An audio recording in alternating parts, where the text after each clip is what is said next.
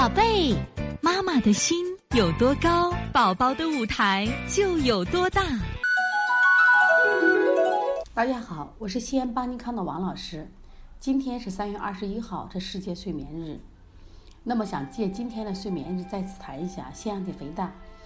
今年呢，是我们临床中接诊腺样体肥大最多的一年，而且呢，我们发现呢，随着天气的这个恶化，患腺样体肥大的孩子年龄是越来越小，人数是越来越多。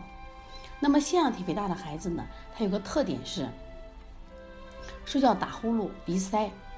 那这一类的孩子呢，实际上，呃，连呼吸的权利都没有，或者连一个正常的睡好睡好好睡一个觉的权利都没有。我们说好呼吸才能好睡眠。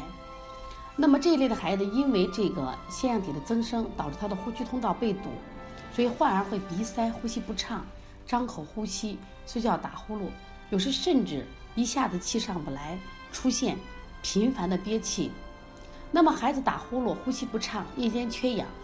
促生长激素分泌减少，影响长个子，时间长了会比同龄的孩子身材矮小。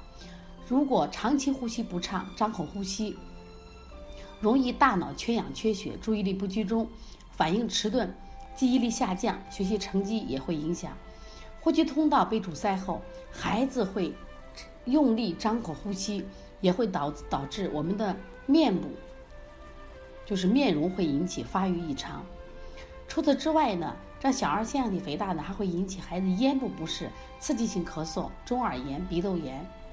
长期呼吸道阻塞还能导致肺扩张、换气不良，诱发肺源性心脏病。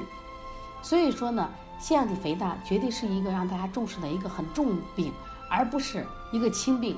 妈妈往往就认为是啊发烧了、咳嗽了我重视啊腺样体肥大无所谓，打呼噜就打呼噜，睡觉香，这就绝对是错误的认识。